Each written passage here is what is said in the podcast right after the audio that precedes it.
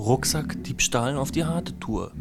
Man hat ein SUV, überfährt einen Biker, dann liefert man sich noch eine Schießerei auf offener Straße, tötet zufällig noch Passanten und dann hat man Rucksack geklaut. So kompliziert machen es sich die Mörder im Dortmunder Tatort. Und Faber und Böhnisch und Dalai und Kossig ermitteln wieder und wollen natürlich wissen, wieso der kleine Taschendiebstahl so kompliziert vonstatten ging. Wie das Ganze ausging und wie es ankam, das hört ihr im Podcast. Hallöchen! Hallo, hallo, hallo. Hallöchen, da sind wir wieder. Was ist denn los hier? Ja, hier Podcast. Irgendwie müssen wir hier mal ranklotzen, denn ich hab schon wieder einen Tatort. Wie jeden Sonntag ist so ein Mord geschehen. Oh, Diesmal, ja, guten Appetit. danke, Tomate. Hm. Und genau, da wurde nämlich einer zu Tomate gefahren, ein Biker, von einem Auto. Und genau, dann wurde auch noch rumgeballert, weil der Tomatenmann der hat noch gelebt. Hat noch Schießerei sich mit seinen Überfahrern geliefert. Dabei gab es Kollateralschäden und da wurden auch noch Passanten erschossen und angeschossen. Und nun mussten sie ermitteln, wer hat den Biker umgebracht und ihm seinen Rucksack entwendet. Wo waren wir überhaupt? Dortmund, ne? Dortmund. Deswegen haben wir auch nämlich Faber und Böhnisch und Kossig und Dalai. Und das ist schon ein dickes Paket. Du, erstmal hi, haben wir uns gegenseitig schon? Nee. Guten Tag, ich hab dich jetzt Hallo, zum ersten Mal Kommissar gesehen. Bü. Hallo Bensky. Sag mal, du hast jetzt zum ersten Mal Faber geguckt, oder was? Ja, ich habe den vorher noch nie gesehen tatsächlich, aber viel gehört. Okay. darüber. Und was sagst du? Hm. Schmeckt. Tomatenmann, gut. Nee, Nee. also ich habe ja ein bisschen äh, Vorschusslorbeeren. Ich hab Schwärme ja vom Faber irgendwie auch, vor allem, also von der Figur. Und weil er ist halt so pumpig. Ja, hast, irgendwas hast du letztens gesagt, nach dem Podcast aufnehmen. Irgendwie geiles Action, Gun, Manly so. Movie oder sowas. Ja, ne, anhand des Trailers, den ich ausnahmsweise mal geguckt habe, der ja schon die Schauwerte des Anfangs in sich drin hat, äh, dachte ich halt, das wird jetzt so ein kleiner zweiter Nick Chiller. Am Ende war es aber doch wieder ein Tatort, an dem viel ermittelt wurde und viel Nebenschauplätze stattfanden. Ne? Wie hieß der nochmal, der Tatort? Äh, der hieß Zahltag. Zahltag, genau. Das weist ja auch schon ein bisschen darauf hin, in welchem Milieu wir uns bewegen. Naja. Abrechnung. Ja, genau. Vielleicht im, im St- Steuerberaterbüro. Ja, genau. Aber war so nicht. Nee, was nicht. War nur Schattenwirtschaft Ja, und Gangsterklüngeleien. Genau. Biker-Gangs haben sich zusammengetan mit irgendwelchen Mafia-Banden. Der alte Biker-Chef kam frisch aus dem Knast und fand es aber irgendwie auch nicht so gut. Und die haben das heimlich gemacht, weil er wollte so eine traditionelle Biker-Gang sein. Deswegen gab es da ein bisschen Reibereien untereinander. Allerdings, ich muss sagen, ich bin auch nach einer langen Schicht in, in dem äh, also der Mi- Arbeit. Mine da, wo ich arbeite, äh, bin ich eingepennt sehr oft. Achso. Das aber heißt, hast du noch durchgeschaut?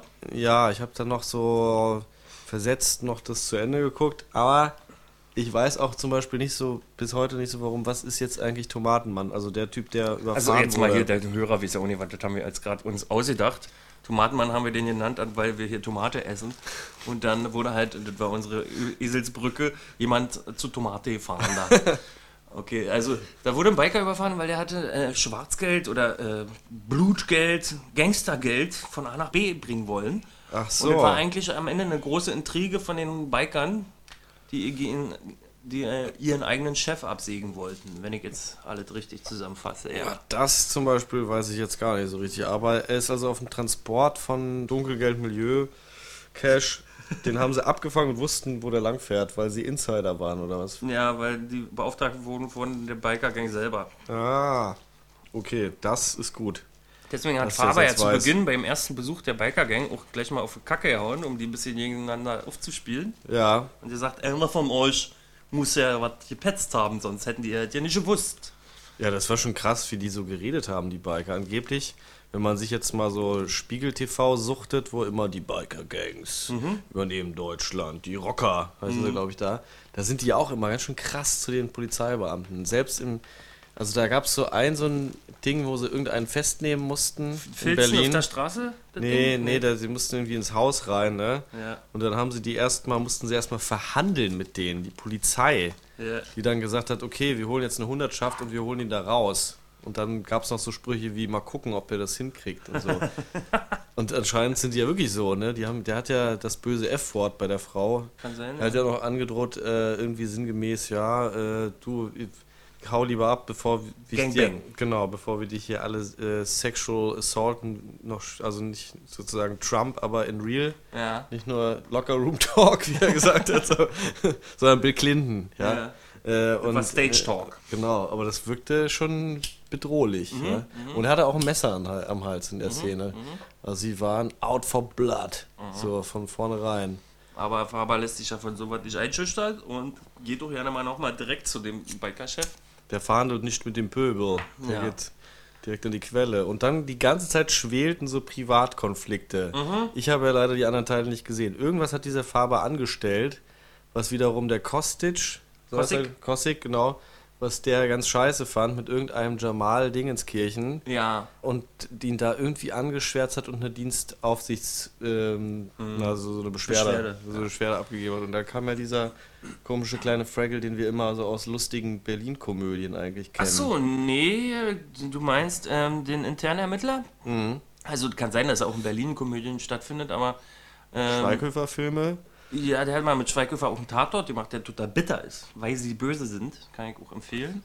Er spielt einen frustrierten Vater, der einen krebskranken Sohn hat und einen reichen Arbeitgeber, der ihn statt zu befördern kündigen möchte.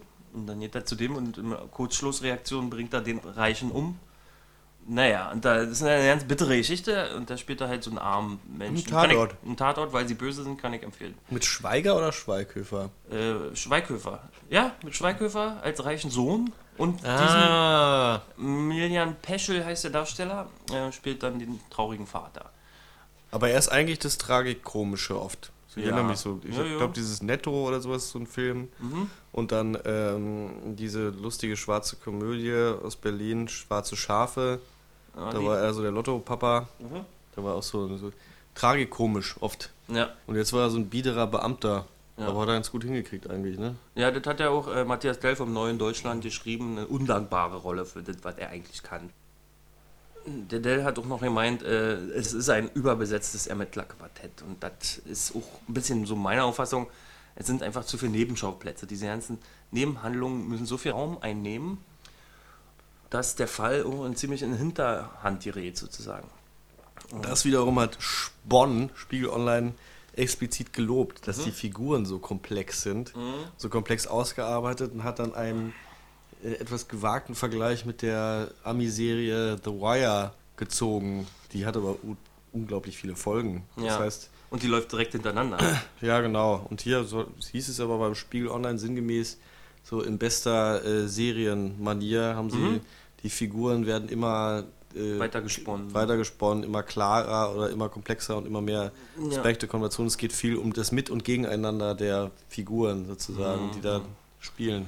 Ich fand es ja ein bisschen, äh, das kommt mir schon vor, als ob da so viel rumgewoben wird, dass sie halt schon für diese Story mehrere Webstühle für jeden einzelnen Charakter brauchen, weißt du? Und das ist mir ein bisschen too much.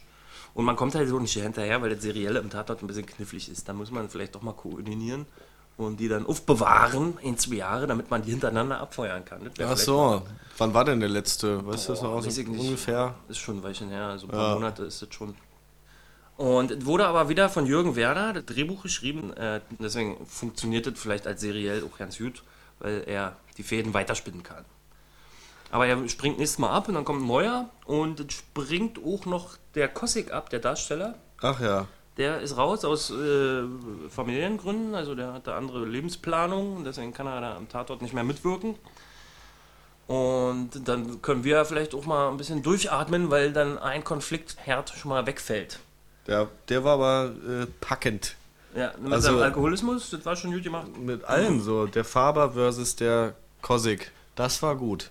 Und was ja wirklich krass war, wie fies der Faber ist. Ich als Step, der das ja nicht gesehen hat vorher, kannte Ja. diese Figur gar nicht. Dachte, ach, so ein grummeliger One-Man-Show, Ein-Mann-Armee-Typ, der so seinen eigenen Stiefel durchzieht und halt einfach alle mitzieht, äh, egal was ist. Ne? So, Ja, ich mache jetzt, was ich will. Ja. Und auch Erfolg damit hat, aber so eine traurige Hintergrundgeschichte, irgendwas habe ich mitgekriegt mit seiner Frau und, und Tochter sind gestorben oder sowas oder umgebracht worden, ich weiß jetzt wirklich nicht genau.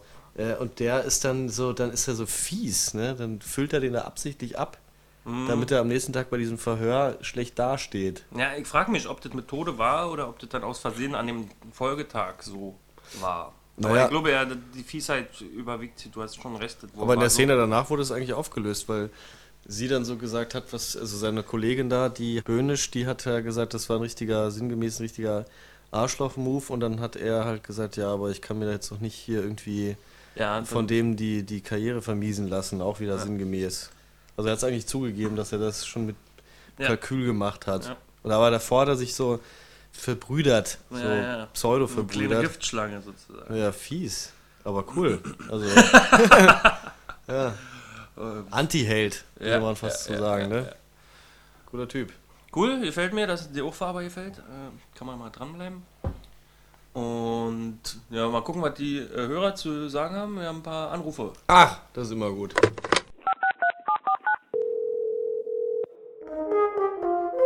Die Crime Line.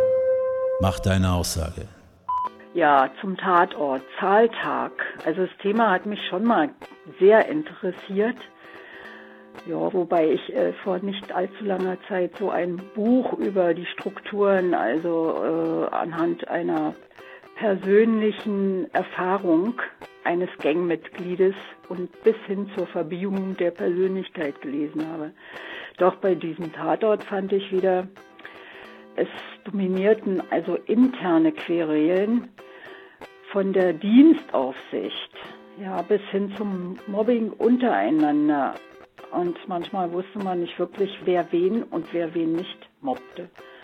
Also am besten fand ich äh, die Figur des Beamten der internen Ermittlung gezeichnet.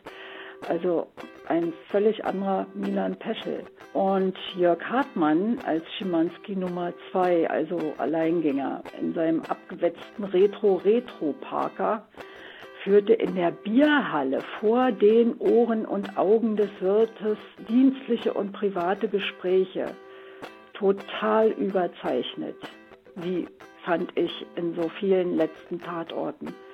Und der Rockerchef in seiner überzeichnet spießbürgerlichen Wohnung. Naja.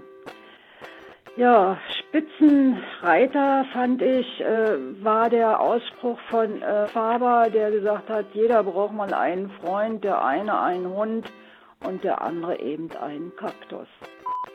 Ja, hallo. Es ist halt jetzt so, dass die eigentliche Geschichte des Tatorts Zahltag ja, zurückbleibt ähm, hinter diesen ganzen privaten Geschichten, die eigentlich vorgeführt werden. Das ist etwas schade, denn ich denke, aus dem Material, da hätte man doch noch äh, mehr machen können. Ja, Ende bleibt ja auch wieder so ein bisschen offen und äh, schöner Spruch war noch der Typ äh, von der Dienstaufsichtsbehörde da, der da sagt, ähm, zum Faber hoffentlich kommt nicht wieder ein Unschuldiger um und der Faber sagt eben dann dazu, wenn Sie im Büro bleiben, passiert nichts. Das fand ich eigentlich eine schöne Sache. Ja, ansonsten, wie gesagt, die Handlung ist meiner Meinung nach bleibt einfach geht ein bisschen baden aufgrund von den privaten Geflogenheiten der Akteure. Hallo meine sweeten Boys, hier ist der Kommissar Hoshi. Ja, was soll man sagen? Also der Plänkel ging auf jeden Fall weiter da im Büro und in Anbetracht der letzten Folge, wo genauso schon rumgeplänkelt wurde in Dresden, könnte man fast denken, Alter, ist jetzt nur noch so Work-Life-Balance-Tatort oder was und so Stromberg-mäßig alles. Das ist ein bisschen zu crazy, weil wenn ich Stress auf Arbeit sehen will, dann gehe ich auf Arbeit. Auf der anderen Seite könnte man ja fast sagen, dass der Konflikt da auf Arbeit bei Faber und seinem Team schon interessanter war als der eigentliche Fall. Äh, und das kann es aber irgendwie auch nicht so richtig sein. Deshalb bin ich eigentlich ganz froh, dass der Kosik jetzt raussteigt, weil ich will viel lieber zusehen, wie Faber sich so richtig bei den komischen Gangstern so anbietet und richtig auf die Pauke haut so und seine Sprüche ablässt. Ähm, aber meiner Meinung nach reicht es eigentlich noch nicht mal ganz, wenn nur der Kosik da weggeht. Im Grunde genommen kann von mir aus die Dalai auch noch gehen, weil ich will eigentlich, will ich nur Faber und dann vielleicht noch die Böhnisch so ein bisschen als Gegengewicht Und dann eventuell auch mal wieder so einen komischen Untersuchungskommission mit dem Milan Pechel, der war ja eigentlich ganz nice gewesen, sag ich mal. Ähm, sowas reicht mir eigentlich. Also Kostik weg, Dalai weg und dann nur noch Faber und Bönig im Gegengewicht und dann mal richtig knallhart Fälle lösen. Auf seine Tour mit der höchsten Aufklärungsquote vom ganzen Fernsehtatort. Tatort? Was ist denn das? Das nicht nur alle alte Rentner, die nichts zu tun haben im Leben? Uh. Ja, er hat recht. Aber macht nichts, na und? Gucke ich trotzdem. Aber bei den anderen wischte ja schon, die haben ja eigentlich das aufgegriffen, ohne es zu wissen, was du gesagt hast, dass das irgendwie zu viel ist mit diesen ganzen Figuren Ja. und dass da zu viel Privatgeplänkel ist und dass man wieder mal mehr so sich auf äh, die 90 Minuten besinnen sollte, die man hat und da mehr, mehr Fall-Action, mehr Falllösung, mehr straightes Fall-Clearing vollziehen sollte. Ja, und die erste Anruferin meinte ja irgendwann überzeichnet. hm, fand ich jetzt nicht so. Was ich lustig fand, äh, ist, dass alle irgendwie eine Faber-Punchline parat hatten, wa? Also vom Kaktus Außer über- wir. Und dann der der eine Anrufer hatte auch noch eine geile Punchline selber parat, wozu Stress auf Arbeit im Tatort gucken, wenn man kann man zur Arbeit gehen. Ja, das ist lustig, das stimmt. Achso, ist ja nicht der eine Anrufer, ist der Hosch gewesen, ja. Schönen Gruß. Stimmt, ja. Kommissar Hosch. So, hast du noch was?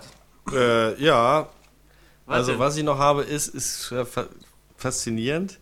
Der Tatort-Schauer ist ein Gewohnheitstier, hat man manchmal so das Gefühl. Ne? Mhm. Da versucht jetzt jemand, das so ein bisschen anders aufzudröseln, aber das ist dann schon wieder zu viel mit diesen figurbezogenen. Die einzige Quelle, die ich konsumiere, ist ja Kicker und Spiegel Online. Kicker berichtet jetzt nicht über einen Tatort, aber Spiegel Online sagt halt, das ist genau das Geile an dem Tatort, dass man sich halt da so diese Figuren verloren hat. Ja. Und zum Beispiel sagen die auch im Gegensatz zu unserer einen Anruferin, dass gerade dieser Chef so eine gewisse Ironie hat, dass der in so einem Spießerheim mit äh, Goldkränzchen wohnt und es eigentlich ganz gut hinkriegt. Ich kann das nicht so beurteilen. Was weiß ich denn jetzt, wie so ein Rockerchef privat ist? Ja, kann man schon so sagen, ein bisschen war so viel, dass der da immer hingeht und so Deals anbietet und sowas. Aber summa summarum fand ich das schon eine Gönnung und ärgere mich tatsächlich, dass ich da so oft weggepennt bin und den jetzt nur so zerstückelt gesehen habe. Deshalb jetzt nicht ganz so viel, Nicht den, nicht den, Genuss den hatte. Druckerchef, sondern so den ganzen Tatort halt, ne? Das war ein bisschen schade. Ich glaube, ja, grundsätzlich ist der gut. Wenn der eine Typ da weg ist, ist es auch nicht schlecht. Ich finde, dass die junge, aufstrebende Papa-Komplex äh, äh, die kann ruhig dabei beibleiben. die. Ja, die bringt da immer sowas Dienst nach Vorschrift mäßiges mit rein. Ja. So, das ist ganz witzig. Also die sind alle äh, nicht so ganz konsequent, aber so sind vielleicht auch die Menschen. Keine Ahnung. Ja. Mal so, mal so, dann ist die wieder, dreht die total durch und schreit den armen, äh, ähm, das Wort haben wir vorher extra noch gegoogelt. Strohmann. Äh, den armen Strohmann, da den alten Opi, macht sie total zu Sau. Und nicht gegoogelt, wir haben länger pausiert und dann ist es wieder eingefallen. Ach so, okay, dann haben wir es im Kopf gegoogelt. Yeah. sozusagen. ja, Das neue Wort für denken. Grübeln, Kopf googeln. Kopf googeln. Äh, Genau. äh, apropos Kopf, nee, Kopfschuss, nee, oh, Überleitung. Ach so, Kopf, ja, da sind ja ein paar Köpfe gerollt, ne? Wie viel Ja. waren es denn jetzt eigentlich? Bodycount. Ähm, naja, frag ich dich. Ich hab's ja aufgeschrieben. Ich habe am Ende die Bilder gesehen. Ich glaube, es waren vier. Richtig. Yes, aber ich weiß nicht mehr wer. Ich kann mich nur noch an Tomatenman erinnern. Tomatenman, dann wurden seine Attentäter ja auch ermordet. Oh, die Attentäters, ja. Und dann, achso, und dann der Kollateralschaden. Der eine Mann, der auf der Straße noch mit weggeballert wurde. Es Genau. wurde ja ein Passant noch umgebracht. Und eine Frau wurde noch verletzt, ne? Ja, die kann nie wieder gehen. Sie kann nie wieder gehen. Wir kommen wieder, wir können weiter laufen. Wie Allerdings. jede Woche kommen wir zurück. Gott sei Dank. Nächste Woche wieder Tatort-Time und ihr hört uns Ausblick, was gibt's nächste wieder. Woche? Ich habe nicht geguckt. Uh, äh, nächste Woche gibt's wieder Tatort. Richtig.